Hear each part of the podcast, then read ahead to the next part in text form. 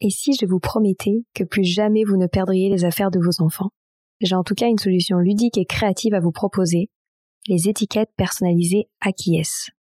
En tant que premier fabricant made in France d'étiquettes personnalisées, Akies a pour vocation de faciliter la vie des familles avec des produits adaptés à toutes les situations. Étiquettes pour marquer les vêtements, autocollants pour identifier chaussures et fournitures scolaires, étiquettes pour cartables, mais aussi des produits personnalisés tels que les gourdes, les trousses, etc. Ces étiquettes sont vives, colorées et plairont, j'en suis certaine, à toutes les familles concernées par les rentrées en crèche ou à l'école. En plus, elles sont safe pour les enfants et l'environnement. Pour fêter ce nouveau partenariat, Akies vous offre moins 10% sur toute la boutique a-qui-s.fr avec le code PARENT, P-A-R-E-N-T, tout en majuscule. Profitez-en vite. En attendant, c'est parti pour l'épisode.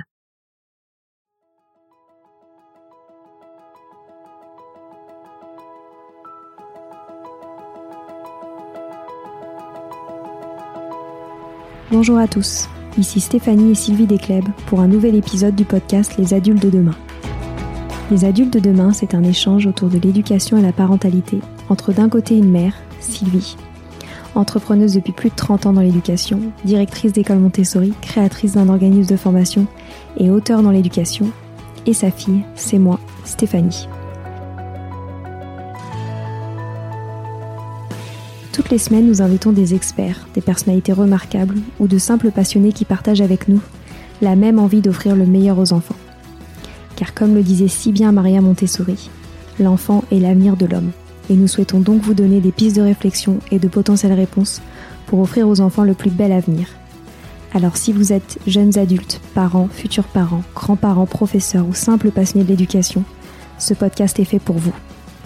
Pour suivre toute notre actualité ou échanger avec nous, n'oubliez pas de nous suivre sur notre compte Instagram Les Adultes de Demain ou sur notre blog lesadultesdedemain.com.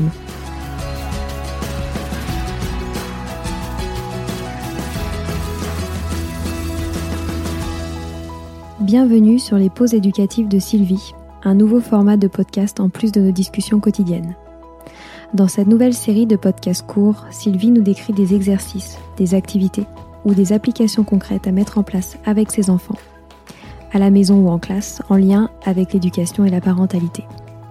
L'idée est que vous repartiez avec encore plus d'idées à mettre en place dans votre quotidien pour égayer votre vie et celle des enfants. Alors bonne écoute Nous reprenons aujourd'hui nos pauses éducatives. J'espère que vous avez passé un bel été, des belles vacances, que tout s'est bien passé, que vous avez bien profité de vos enfants et aussi euh, du temps pour vous reposer. Et aujourd'hui, nous allons parler de la rentrée des classes qui a dû s'effectuer euh, jeudi pour vous tous, mais qu'on peut euh, déjà préparer le mieux possible afin que tout le monde passe une très bonne année scolaire. Donc, pour moi, ce qui est important, c'est que vous écoutiez euh, la pause éducative que j'avais enregistrée sur euh, la fin d'année scolaire où je vous proposais de faire un point avec vos enfants, bien sûr, sur euh, les éléments positifs et négatifs de l'année tels qu'ils les voyaient.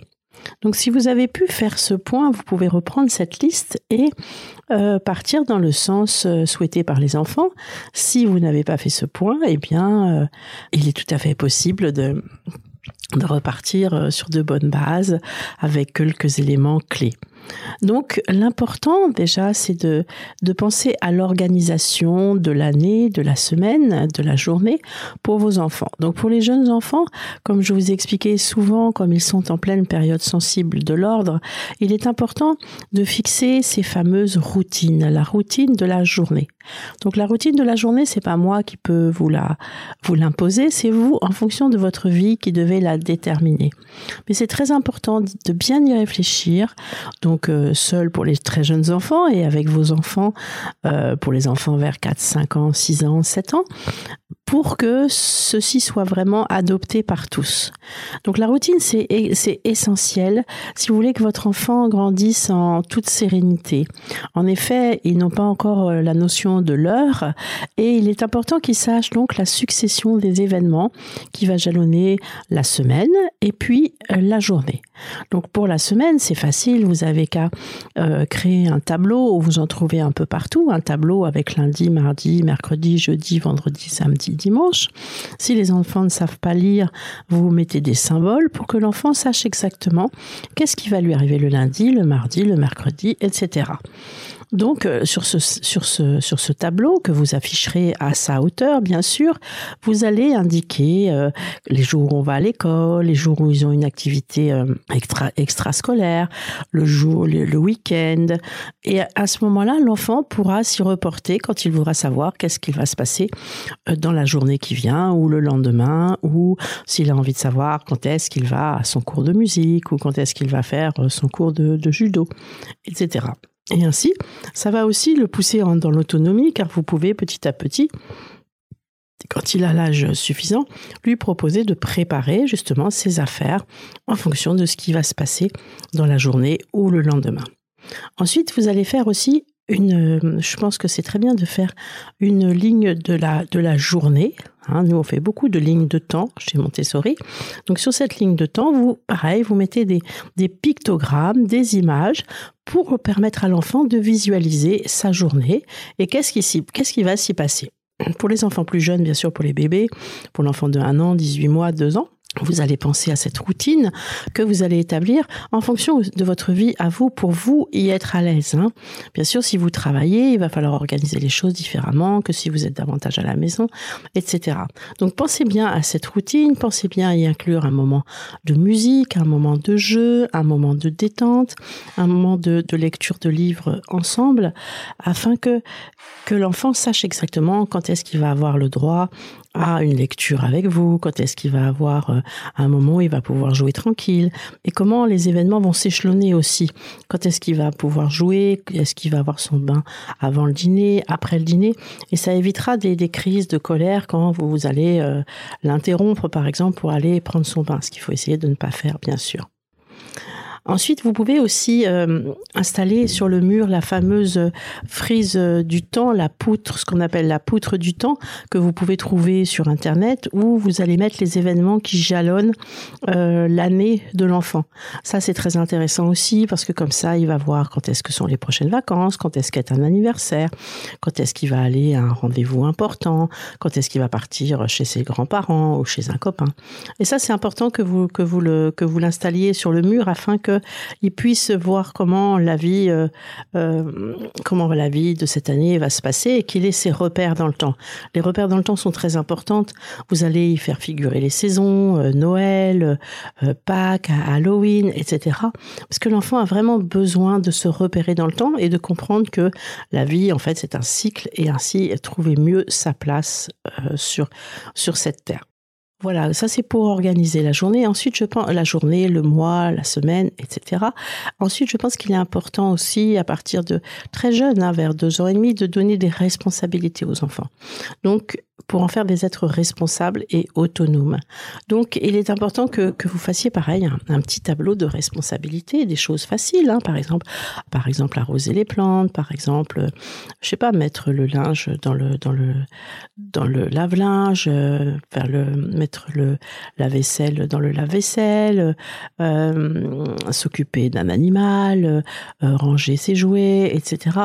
mettre la table, débarrasser toutes ces activités qui jalonnent la journée, en y investir l'enfant. Donc, euh, le mieux, c'est de lui donner le choix. Et par exemple, vous faites sur, sur le tableau de la semaine, vous y indiquez, quoi, vous faites plutôt un tableau spécial de responsabilité, et vous y indiquez euh, qu'est-ce que l'enfant s'engage à faire pour la semaine, par exemple. Hein? Pas pour la, pas pour l'année, hein, bien sûr, parce que les, sinon il s'en lasserait. Mais c'est important de, de mettre, de lui, de lui faire prendre des responsabilités et qu'il les tienne. Dans nos classes, nous on fait la même chose. Hein. Les enfants s'inscrivent pour des responsabilités pour la semaine entière. Hein. Les responsabilités, ça peut être ranger la classe, ça peut être faire l'appel, euh, appeler pour la récréation, euh, ranger la bibliothèque, euh, arroser les plantes, s'occuper des animaux. On a énormément de responsabilités comme ça pour chaque semaine et les enfants s'y inscrivent et sont vraiment responsables de ça. Et ça, c'est très important qu'ils sentent qu'ils sont investis et qu'ils sont responsables. Donc voilà, ça c'est le tableau des responsabilités. Et vérifier qu'il qu'il les assume hein, le mieux possible. par contre, lui laisser le choix des responsabilités à assumer. C'est important que l'enfant ait un choix. Ensuite, ce que je pense qui est important, c'est de bien réfléchir ensemble à l'organisation de la vie de l'enfant. En effet, euh, n'oubliez pas euh, de, leur laisser des temps libres, des temps de jeu. certains parents ont tendance parfois à, à les inscrire à énormément d'activités. On va à la journée des associations, on va faire euh, du tennis, on va faire euh, du piano, on va faire de la natation, on va faire euh, de la peinture. Pensez que les enfants ont besoin de temps calme. Parce que quand ils rentrent de l'école et qu'il faut tout de suite les emmener à des activités, souvent ils en ont assez, ils ont envie de se poser, ils ont envie de jouer. Et pensez vraiment à l'importance du jeu. Le jeu développe énormément de choses chez l'enfant et aussi même les moments à ne rien faire. C'est très important de penser à laisser l'enfant ne rien faire. Et puis euh, aussi penser aux activités de, de, lecture, qui est un moment privilégié pour, pour lire, pour regarder un livre. Et peu importe le type de livre que l'enfant choisit, laissez-le choisir des livres, que ce soit une bande dessinée, que ce soit un, manga, ce que vous voulez, ou un journal. Pensez à, à tout ce genre de, d'outils pour, pour lire qui sont très très importants. Donc vraiment, réfléchissez à la semaine, ne surchargez pas trop les enfants, laissez-leur un temps pour, euh, pour se poser. Réfléchissez aussi à des activités que vous pourrez faire ensemble parce que c'est très important de, de que l'enfant puisse faire des activités avec vous. Alors ça peut être euh, faire des gâteaux, ça peut être préparer le repas, ça peut être euh, aller aller faire une promenade le soir, tout simplement aller aller marcher un petit peu ensemble, faire un jeu de société. Les jeux de société c'est extraordinaire. Je ferai un, épisode sur les jeux de société, mais pensez à des activités à faire ensemble et pensez aussi si vous avez une une plusieurs enfants à des activités aussi que vous pouvez faire seul à seul avec votre enfant. Donc vraiment essayez de ne pas surcharger l'enfant. Il a besoin de son temps. Ensuite, au niveau de l'école, euh, accompagnez-les dans, dans, l'école, dans, dans le fait de faire des devoirs. J'entends des parents qui disent je veux que mon enfant soit autonome. C'est vrai que pour nous, l'autonomie est une grande valeur, mais l'autonomie, ça s'accompagne. L'autonomie, ça s'apprend. Et si vous laissez un enfant perdre pied parce que vous l'aidez pas dans ses devoirs, vous l'aidez pas dans la préparation de son cartable, dans le fait de réassortir euh, sa trousse, l'enfant se retrouve euh, pénalisé à l'école et, et c'est souvent des enfants après qui se retrouvent euh, en échec, qui sont très malheureux et qui, et qui perdent confiance en eux. Donc ça, c'est un élément très important de les aider à préparer leur cartable la veille.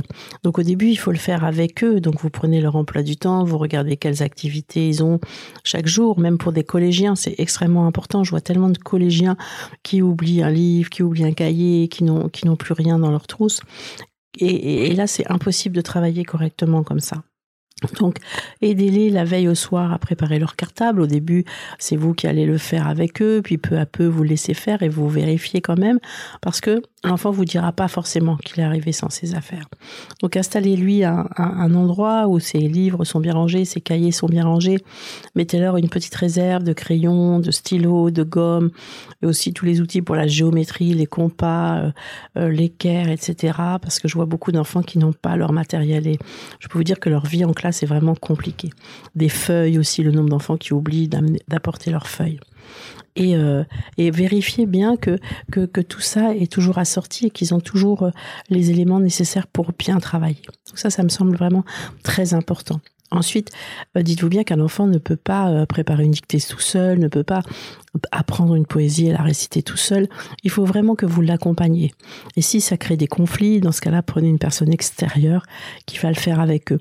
Et pareil, organisez-leur la semaine pour pas qu'ils se retrouvent avec euh, les devoirs à faire au dernier moment, spécialement le jour où il a une activité extrascolaire. Et ça, vraiment, il faut le faire. Il faut pas les laisser, euh, faut pas les laisser tomber sous prétexte qu'ils ont 12 ans, 13 ans. Il faut continuer à accompagner l'enfant jusqu'à ce que vous sentiez qu'il soit capable de le faire seul.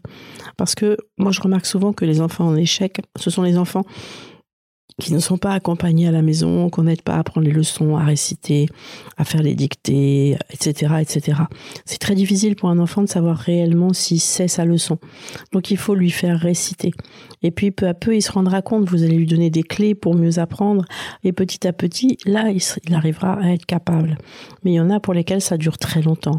Mais surtout, ne les laissez pas tomber parce que l'échec scolaire, c'est quelque chose qui est vraiment très difficile à, vivre, qui fait perdre totalement confiance en eux et qui fait ensuite entraîne l'enfant vers des déviances euh, qui sont parfois irrémédiables. Donc voilà quelques, points clés, je pense, auxquels il faut penser par rapport à l'école, hein, euh, les aider à préparer les cartables, faire une belle organisation euh, dans leur chambre ou sur une étagère, ou pour que les choses soient faciles, vérifier régulièrement qu'ils ont bien toutes leurs affaires, que les affaires sont en bon état. Et, euh, et ainsi, je pense qu'ils qu'ils vont passer une, une, belle année. Et puis, vous aussi, parce que si votre enfant va bien, en général, vous allez bien. Et contrario, si votre enfant va mal, vous allez mal. Voilà, c'est fini pour aujourd'hui. On espère que cet épisode vous a plu. Avant de se quitter, on a quand même besoin de vous. Si après avoir écouté cet exposé, vous ressortez avec plein d'idées pour apporter le meilleur aux enfants, n'oubliez pas de nous laisser 5 étoiles et un petit commentaire sur Apple Podcast, sur iTunes ou toute autre plateforme d'écoute de podcast. Cela nous aidera à mieux ressortir et surtout à nous motiver pour continuer cette aventure ensemble. Si vous avez des suggestions, des idées de thèmes, des questions à poser, n'hésitez pas à nous contacter sur les réseaux sociaux, Instagram ou LinkedIn, en tapant les adultes de demain. Nous serions ravis d'échanger avec vous. Si vous souhaitez en savoir davantage sur Sylvie, je vous invite vraiment à aller voir son blog sylvidescleb.com ou à la suivre sur Instagram en allant sur son profil sylvidesc, D-E-S-C, Montessori. Enfin, si vous souhaitez en savoir plus sur le calendrier des prochaines formations Montessori, rendez-vous sur www.apprendre-montessori.fr. On a hâte de vous retrouver vite et à très bientôt sur les adultes de demain.